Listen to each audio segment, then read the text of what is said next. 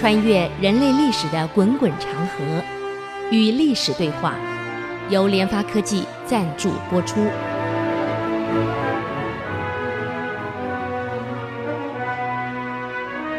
这里是 I C C 音竹科广播 FM 九七点五，您所收听的节目是《与历史对话》，我是刘灿良。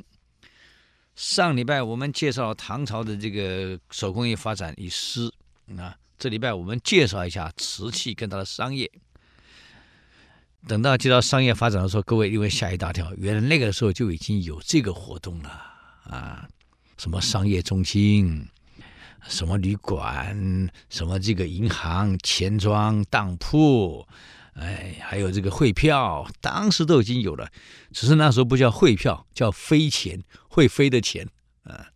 来，我们来先看这个这个丝织品外的另外一个产品，瓷器跟陶器，这个是中国的古代外销到欧洲、中亚的一个大的一个项目之一。啊，当然还有一些木制品跟那个金属制品啊，也是玉制品也是，但是这里我们就不提太多。最影响最大，对唐朝整个整个这个外贸收入最高的就是纺织品啊，跟这个瓷器。其实纺织品还包括了麻纺、棉纺，呃，这两种。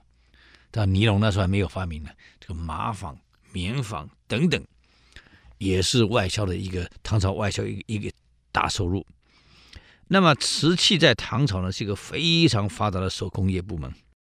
我们为什么叫手工业？因为那时候还没有自动化机械生产，都是用手工在在在运作的，所以称为手工业。唐代瓷器呢，生产是从陶器中分离出来的，变成一种瓷器啊。在唐以前，隋唐以前，基本上用的是陶器，而不是瓷器。瓷器是后来。才从陶器分离出来，用瓷土分离出来的独立的一个手工业，这没想到呢，迅速发展。当时从北方，从河北、陕西一直南到广东、福建，到处都有瓷窑啊。那么唐瓷的各种产品呢，大概分为两大类，一类呢是白瓷，一类是青瓷啊，就是我们这个这个。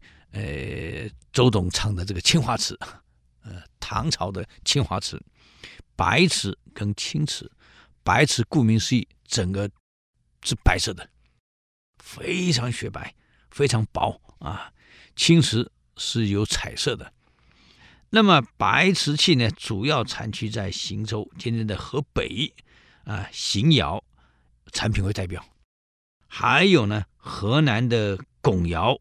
汤窑、徽窑、密窑跟灯窑，江西景德镇的杨梅窑、杨梅亭所生产的，广州、四川、大邑等地也出产。这个白瓷的特点啊，就是胎质非常的坚硬啊，而且釉色呢是洁白，非常漂亮。杜甫呢很喜欢白瓷，所以杜甫有一首诗就写白瓷的啊，他这样写啊。大意烧瓷，清且坚，扣如哀玉，锦成船。君家白碗胜霜雪，急送毛斋也可怜。啊，他意思是说啊，从大邑这个地方烧出来那个瓷器啊，那个白瓷器啊，又轻，质地又密又坚硬啊。当你用手去扣它，哒哒去弹它。传出来的声音呢，像玉这么好听，这么清脆啊！那这个玉呢，很快的就被送到像玉这么的碗呢，就送到中央去了，京城啊，送到库给人家去了啊。君家白碗胜霜雪，哎呀，这个地方烧出来的白色的瓷器，这个碗呐、像霜比霜雪还要白呀，还要高贵呀，嗯。你就知道当时的火候烧得多高了。现在产瓷器用电炉烧了，那个温度啊什么可以控制，电脑控制的很好了。在古代不是啊，那纯是那个师傅得能力很行，一看火候就知道是几度才能烧出来。所以当时用用这个木炭去烧啊，用柴去烧，那个火候怎么控制？那个窑怎么控制？现在很简单，现在反正我用用用电烧，哎呀，电池那整个温度是控制的，电脑跟你控制的很好，很均匀。那个时候那个师傅能烧出这样的窑出来，那经验要非常的丰富啊，而且技术非常高超啊，就半点都不会弄错啊。那么唐代这个青瓷呢，主要刚刚讲是白瓷，现在我们就叫青瓷啊，另外一种是青瓷，青瓷以越州。今天将浙江的余姚啊产的那个越窑为代表，还有呢鼎州的鼎窑、婺州的婺窑、越州的越窑、寿州寿窑、洪州的洪窑等地。那个青瓷的特征呢是瓷上瓷器非常的细腻，胎质很薄，而且瓷化程度很高，比白瓷还要高啊，釉色晶莹润泽，有彩色。这个陆龟蒙啊，有有一首诗赞美这个青瓷，他这样写：“九秋风露月窑开，夺得清风翠色来。”九月了，秋天呐，啊，月窑烧出来的这个青花瓷呢，漂亮到什么程度？比千山千峰山峰的绿色还要翠绿。还要漂亮啊！皮日休的诗这样写：“行人与越人皆能造瓷器。”啊，他这样写啊：“原是月魂堕，轻如云破起。”啊，好，行人跟越人都很会造青花瓷，造出来青花瓷呢，它圆的，哎呀，它像月亮的魂一样啊，那么圆啊，月的精神多圆呢、啊？轻呢，非常轻巧，像白云这么轻啊！一个青花瓷可以做出来的圆，那个那个圆满度圆啊，那个外形的圆啊，你摸了外形的圆，那跟月亮的魂一样一样的圆，有多轻呢？哎，像白云那么轻。这个是皮日休的诗啊。这说明的青花瓷的胎质是如玉啊，轻巧是如云啊，嗯，釉色呢就像千峰翠绿一样，那是精致可爱啊。也就是说，青花瓷的质地已经到这样的程度了。嗯，那么第三种呢，就是唐三彩。我想这个很有名，我都都听过了。唐三彩，嗯，唐三彩呢？是唐代这个陶瓷工艺的另外一种新成就，是唐朝才创出来的。所以为什么说唐三彩？这只有唐朝它独创的。这种三彩陶器呢，是先在胚胎上涂上不同不同程度的金属原料的色釉啊，然后把它烧出来的。嗯，那么彩色的这个釉呢？在唐三彩里面，它有几种颜色，我们用色色谱分析，大概是白色、黄色、绿色、褐色跟蓝色，所以有人就称它叫五彩陶，唐三彩又叫五彩陶。那么经过化学分析以后呢，这个从出土的这个这个这个四九年以后呢，大陆出土了非常多的唐三彩。把出土的唐三彩呢，我们用化学来分析它的色料到底是怎么弄出来的啊？我们真佩服古人啊，他怎么晓得这样弄呢？啊，这个唐三彩的主要成分色料成分呢是细酸铅，又叫氧化铅啊，或是叫氧化铅，反正不是细酸铅就是氧化铅。我想学化学的可能比较清楚。那么他怎么弄呢？哎，我们休息一下，等会再回来与历史对话。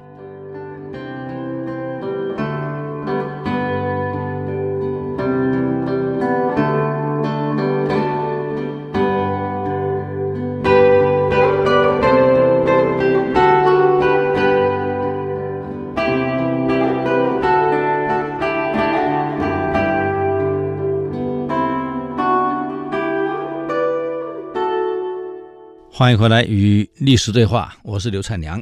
刚谈到这个唐三彩的这个色泽颜色啊，它到底是怎么弄出来的啊？那么现在从这个化学分析，就是从最近出土了很多唐三彩呢，那么大陆的专家呢，用现代科技给它做分析了，到底它这个色是怎么烧出来的？结果发现了啊。它各种设计呢，它是用各种金属的氧化物把它做出来的，啊，这是我们现在的化学名词啊，氧化物。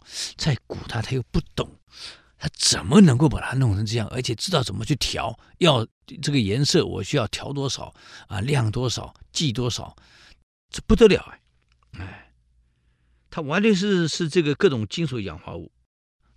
那么现在分析出来结果是这样子啊，嗯，在陶器上先给它涂上氧化铜，啊，烧出来的颜色就是绿釉，绿色的，嗯，给它涂上氧化銻，烧出来就变成黄釉，黄色的，给它涂上氧化钴，得出来呢。就蓝釉是蓝色的，涂上氧化铁得出来叫褐色的，嗯，好了，这五个颜色原来是涂上了金属氧化物啊，包括氧化铜、氧化銻、氧化钴、氧化铁等等啊，氧化铅等这些东西把它涂出来的这五种。那么就问题是五种金属在开采完后怎么让它氧化？怎么能涂上去？我这个是厉害了，有没有现在的科技跟现代化的生产设备？它怎么样把这一些金属透过氧化过程，而且能涂上去？啊，怎么弄的？那么最近呢，中国各地出土这个这个这个这个唐三彩呢，非常多。各种造型都有，有骆驼，有骏马，有越俑，有吴俑啊，有中国人的形状的，有中亚人形状的，有欧洲人形状的，各种形状啊，有各种服饰。那么烧出来一张是服饰，有各种颜色，就这样烧出来，嗯，五彩纷披啊。啊，这这些陶俑上各种颜色披在上面啊，很漂亮，明丽鲜艳啊。那么当时老百姓很喜欢这种东西，烧出来的怎么弄出来的啊？很喜爱，所以这些很快就传到了这个各地去了，不止包括欧洲、中亚，连越南也出土了唐三彩，因为当时越南还是中国版图，在广州那边有窑。有唐三彩窑所烧出来的，我估计在呃越南也有官窑啊，在烧这个东西，所以那里也出土了，连沉船都出来有这些东西啊，所以代表了当时啊陶瓷工匠对化学原料的特性的认识、釉色的调配，还有用火要多高度的火去烧去控制。已经达到非常高的水平了，各位啊，这不得了啊！各种化学原料，你怎么去调，怎么去弄？还有这火候要多少才不会烧坏，不会烧黑？而且以前又不是用电脑控制的，有没有温度计去量？我温度是几度？所以我在想，当时没有办法测量温度几度的时候，他怎么控制这个温度达到标准化？各位看官，我们想想看，啊，怎么达到这个标准化？没有温度啊，没有测量啊。现在的仪器很简单，反正我电窑我就看过，现在是电窑，电脑控制，还有温度几度，烧多久，怎么处理，那完全电脑控制。古人没有啊，像温度怎么控制？因为没有测量温度的仪器啊。各位，我们想想看。没有办法测量温度，那我怎么知道烧到几度会变成什么颜色？所以这个时候师傅的经验就非常重要了。嗯，我是在井冈山看了一下他们造那个墨西哥的银币，也是一样。啊，当时纯手工造，不是机械。二零年代，那么你想想看，那种经验，要把那个图案造出来，银币上有图案的各种图案，又不能错，嗯，所以当时造银币的师傅，哎呀，那价值可高了，因为纯经验，这个烧唐三彩、烧青瓷、烧白瓷都是一样，要几度的温度。它会烧到什么样的程度？那么那个涂上去的釉呢？这个化学原料可以显现出来，而且不会因为烧过头而造成变色，所以非常的这个厉害啊！现在看起来真不得了。那你想想看，丝织品也有了啊，在外贸上，在国内的这个这个整个市场上，哎，陶器、瓷器，哎，各种瓷器也有了。吃饭呢，已经用陶碗慢慢变成瓷碗了。那全国要行销啊，啊，还要销到国外去啊。还有各种生产设备，还有各种日常所需用品的制作跟销售。唐朝已经不是以物易物了，是用钱币了，非常进步了。国家统一铸钱，依照这个来做，所以就产生了一个问题了：我有了工业产品以后。我想要把它卖出去，变成现款。如果没有商业活动，也就是说没有非常发达的商业，我这所有的产品到最后都没了啊。所以这个商业活动在唐朝应运而生啊，所以工商的发展才给这个唐朝的经济带来了非常大的繁荣啊。那么现在还来了，商业活动要怎么做？在唐高宗时代呢，因为商业而富起的富的人已经不得了了。从这些富人来证明当时商业活动的激烈。你看，在唐高宗的富有的巨商，那么一直到唐末，我们还有哪些人？富商大门大家，他四方各地去跑啊，赚钱啊。那么高宗时代的周奉志。京城，到了喜宗的王九湖啊，还有长安的王元宝，像这些人，那钱都是不得了，上亿的，各位啊啊。那么富商为了捞钱做生意，你看四方奔波，很活跃呀、从唐朝的历史上记载，你看求助驾沧海，彩玉上京横啊。北买党项马，是西请吐蕃鹰，这说明做生意东西南北流窜啊，获得最大的利润。这个就当时客商形象的写照，因为生意的需要，不只是生活必需品产品做商，没有钱，没有货币怎么做？嗯，所以唐朝的官窑。啊，生产的货币不但全国流通，还流通到日本、啊朝鲜、欧美去。这个铜币可用，像这美金全世界可以用一样。当时唐朝货币全走到了一带一路沿岸都可以用，嗯，这不得了哎，嗯。那么因为看到商人富了，很多的贵族啊。很多的官员就跟商业勾结了，为什么？他也投资做点商，我不懂，你们经营，我投资，所以官霸跟钱霸就结合了。所以一般来讲，经济越发展的地方，官霸跟跟这个企业的结合啊，富霸结合会更融洽、更快啊。那么。你看这个这个富商富到什么程度？像王九湖捐给世运，一捐就是十万贯，一捐就十万贯，不得了啊！所以这些王公贵族在重力引诱下呢，也跟着这些企业家做生意啊，学做生意。那么生意越大，钱的流动越大，全国的活动越大，带着现款怎么能做呢？那么怎么解决这个问题？哎，唐朝的新的花招又出来了啊！我们休息一下，等我再回来与历史对话。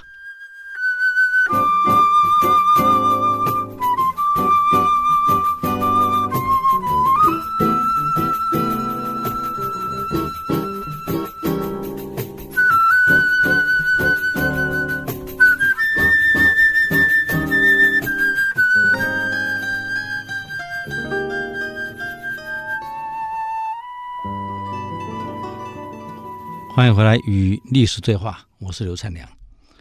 那么我们刚刚谈到这个商业发展，既然你产品这么多，那么在整个交流富商这么多，古代的钱不是纸钞哎，铜板呢？那个钱几万贯，你说出门怎么带？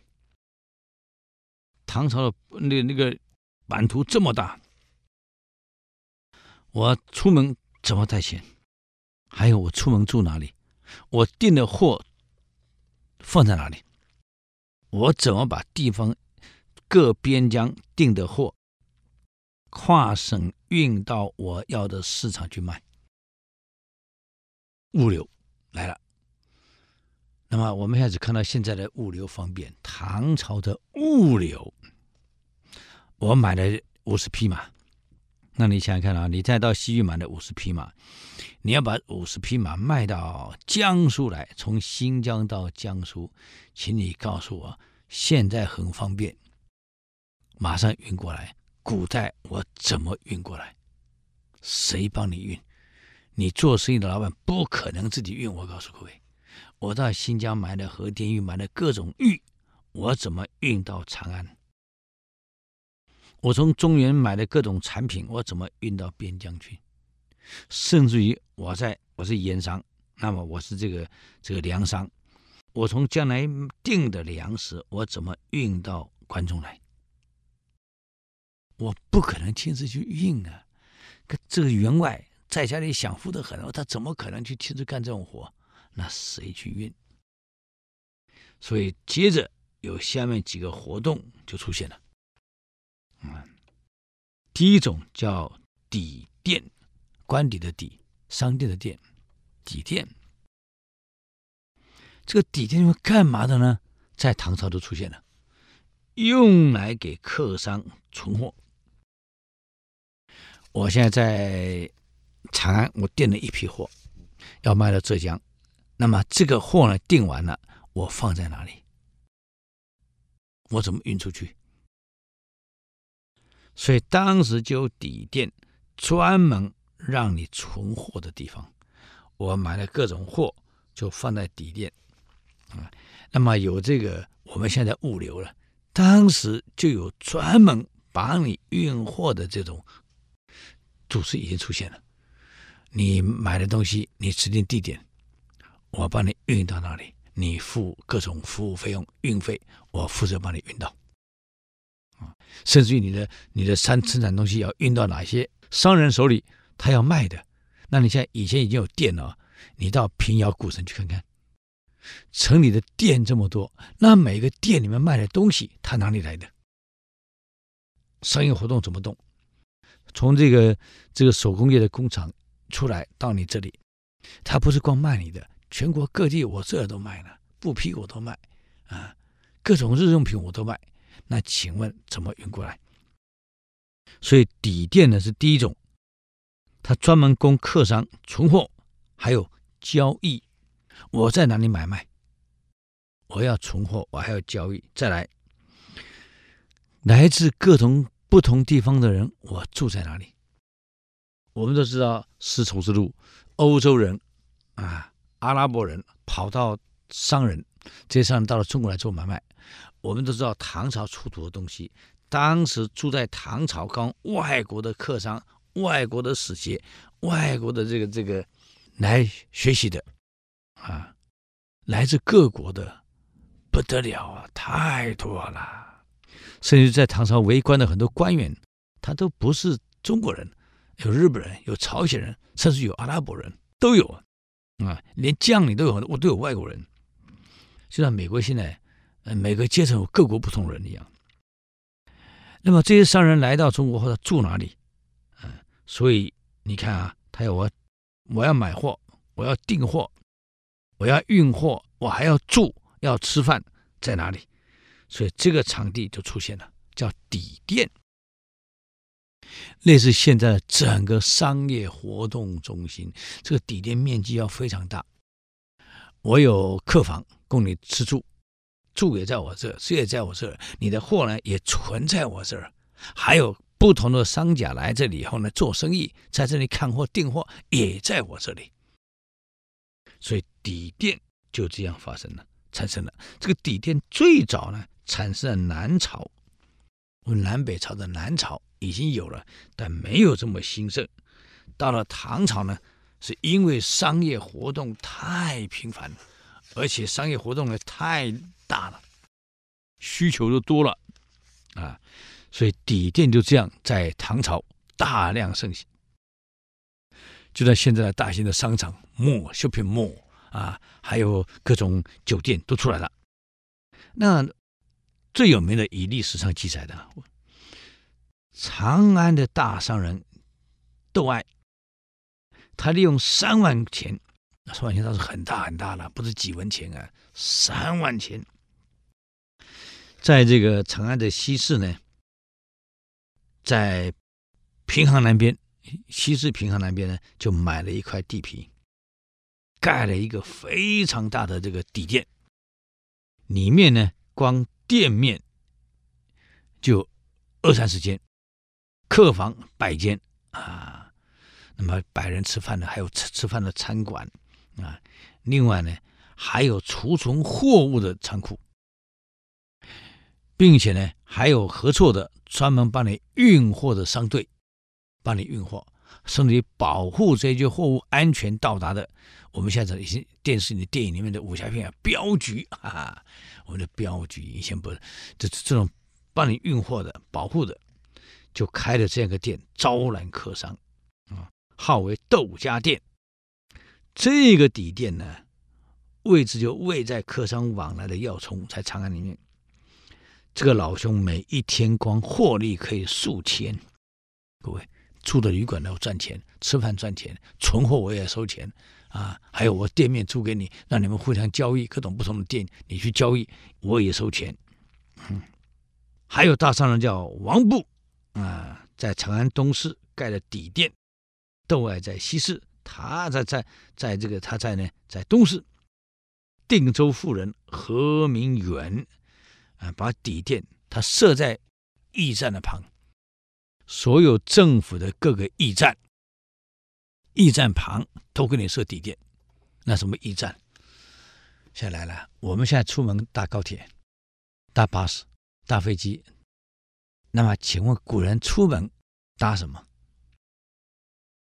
我们有一个错觉，古人出门都靠走路，两条腿，对不对？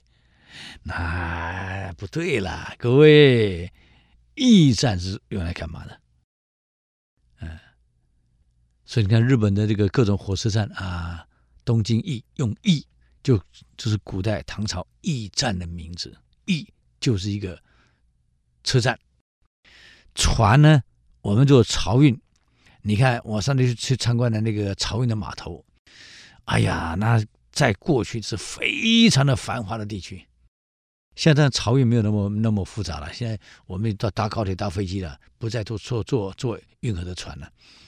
以前漕运所经过的每一个码头站，都是非常大的一个商业中心。哎，这个商业中心里面呢，就有底店，有各种给你住的、吃的、用的都在这里啊。那么河面就开在驿站边，每个驿站我给你开个底店。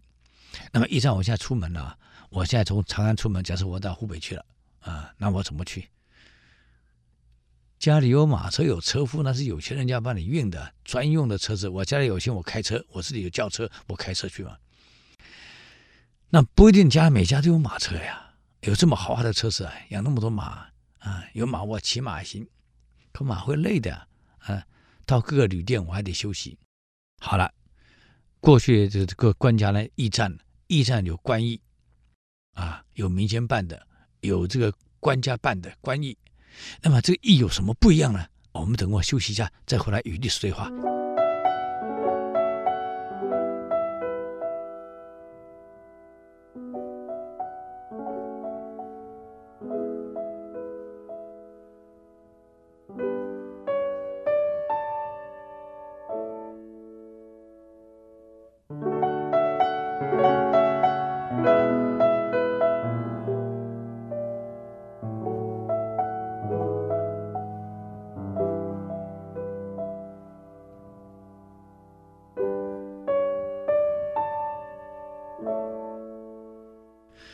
欢迎回来与历史对话，我是刘灿良。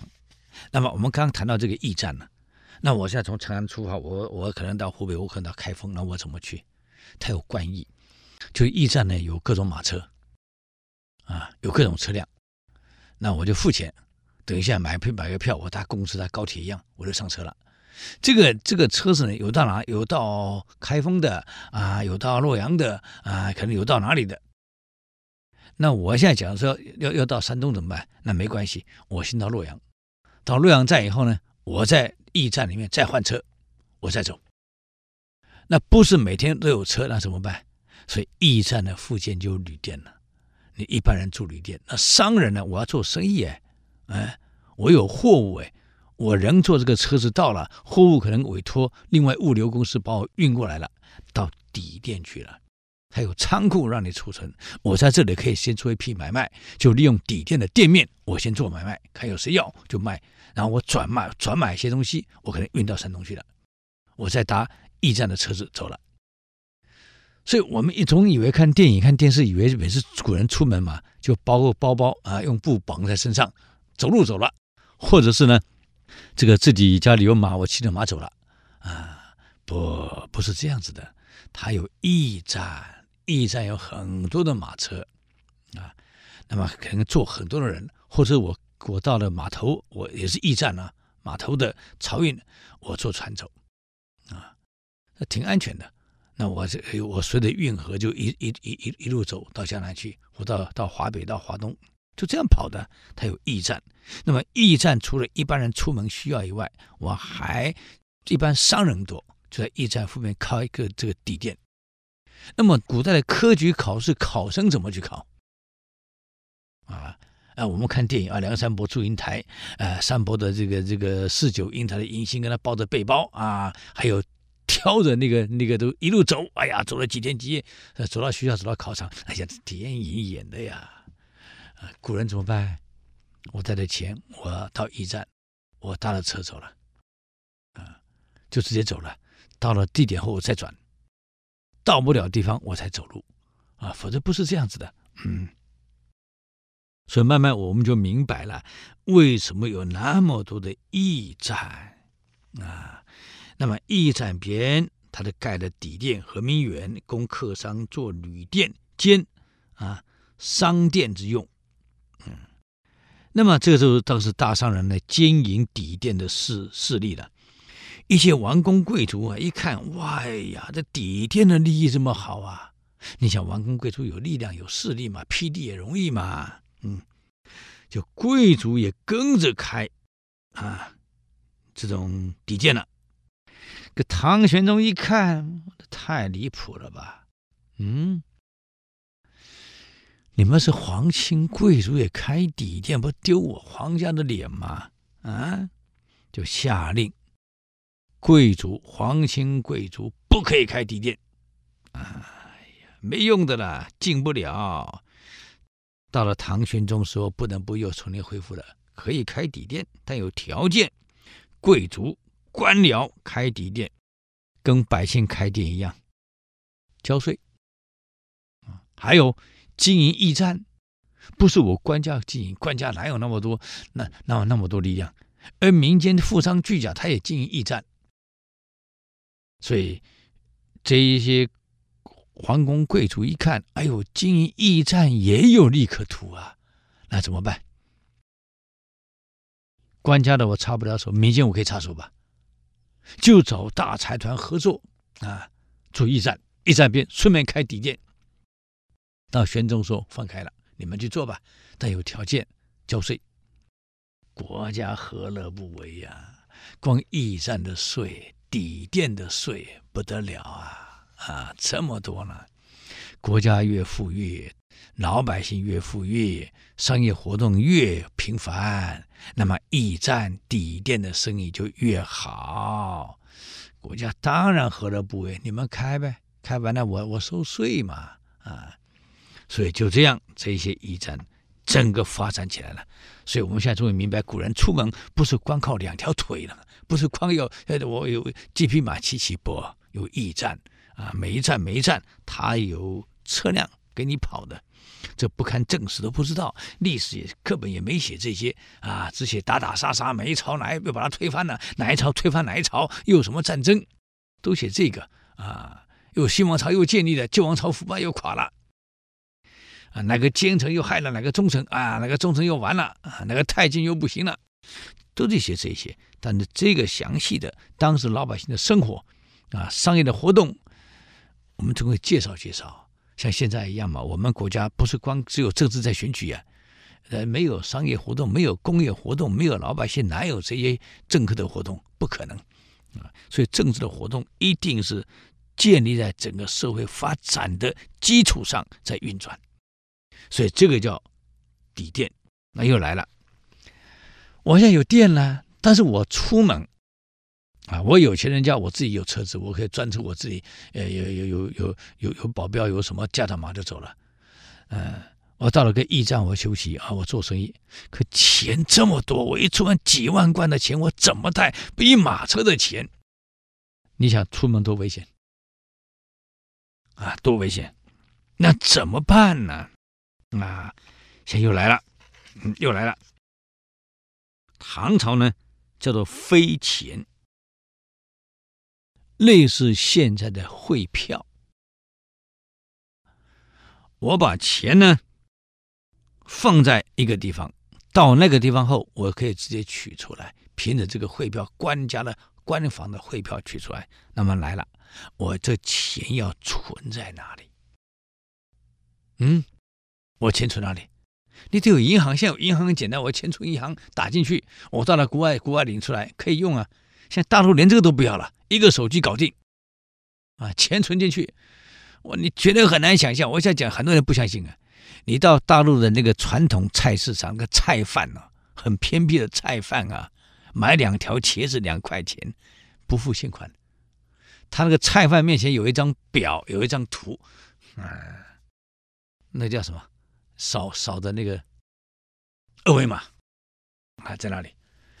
你只要手机只要扫一下，那么付多少钱，手机付掉的，行了。我住学生家里，学生因为我吃素啊，他没办法，只要去买个素菜。农村呢、啊，那个开玩笑呢啊！我不太喜欢住宾馆，学生家里蛮好的嘛，他们现在学生家里现在很豪华的，嗯，好了。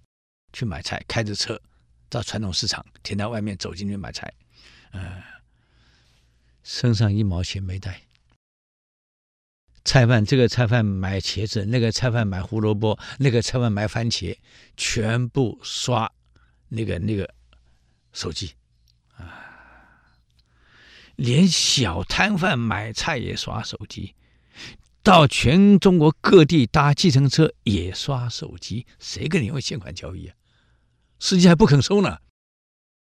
有一次我要打打计程车给钱呢，司机不收。他说：“你直接扫好了。”我糟糕了。后来学生跟我说：“老师，算了算了，我我来扫，我来扫。”你不会用，他手机有这个，我根本啥也不懂。啊，本来我付钱被人家付钱了，给他现款，就不收了。哎呀，现在谁说啊，能不用现款就不用现款。以前你我们早期九零年代刚到大陆，你看大陆计程车司机周围用铁条围起来，跟香港一样，为了安全怕被抢嘛，啊，用围起来。现在谁围啊？哎，啥都没有了。为什么这么安全？车上没钱，你抢什么？一毛你也抢不到。啊，计程车司机身上没有零钱。我们在台湾坐计程车找零钱呢，啊，他还身上还备零钱。大陆哪里有零钱？二维码一扫，结束了。就手机一扫，结束了。到各地方去，一扫结束。说台湾的这个大学生啊，交流学生到了上海，到了大陆以后呢，他不相信，他尝试过没有现款的日子，结果去交流了，交换了这个三个礼拜，一毛钱没有用过。连路边摊小摊哦，买个烧饼油条，对不起，扫一下就行了。店里面没现款找你，很抱歉啊啊。那万一没带手机怎么办？那你只好付现款了。嗯，所以一般人出门就手机。我在学生家里，杭州，大陆的社区跟我们这里不一样。我们社区怎么样？没什么绿地。大陆社区那绿地环境非常的大啊，里面的光大楼几十栋，他那栋啊进个大楼怎么办？也是扫手机，哈一扫一对，门就开了。哎呀，真方便啊！好，那么到底呢？他这个飞钱啊，这个银行，他们的柜房啊，跟底店、驿站，他们怎么结合运作呢？唐朝人的智慧，他怎么来运作呢？啊，我们今天时间有限，我们知道这个下礼拜继续给各位好朋友介绍了。如果对我们的节目有什么建议跟指教，请到 IC 之音网站留言。我们的网址是 triple w 点 ic 九九点 com，与历史对话。我们下周再见。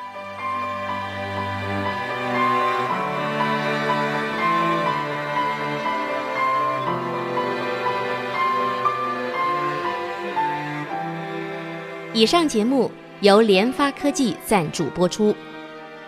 联发科技邀请您同游历史长河，发现感动，积累智慧，扩大格局，开创美好幸福人生。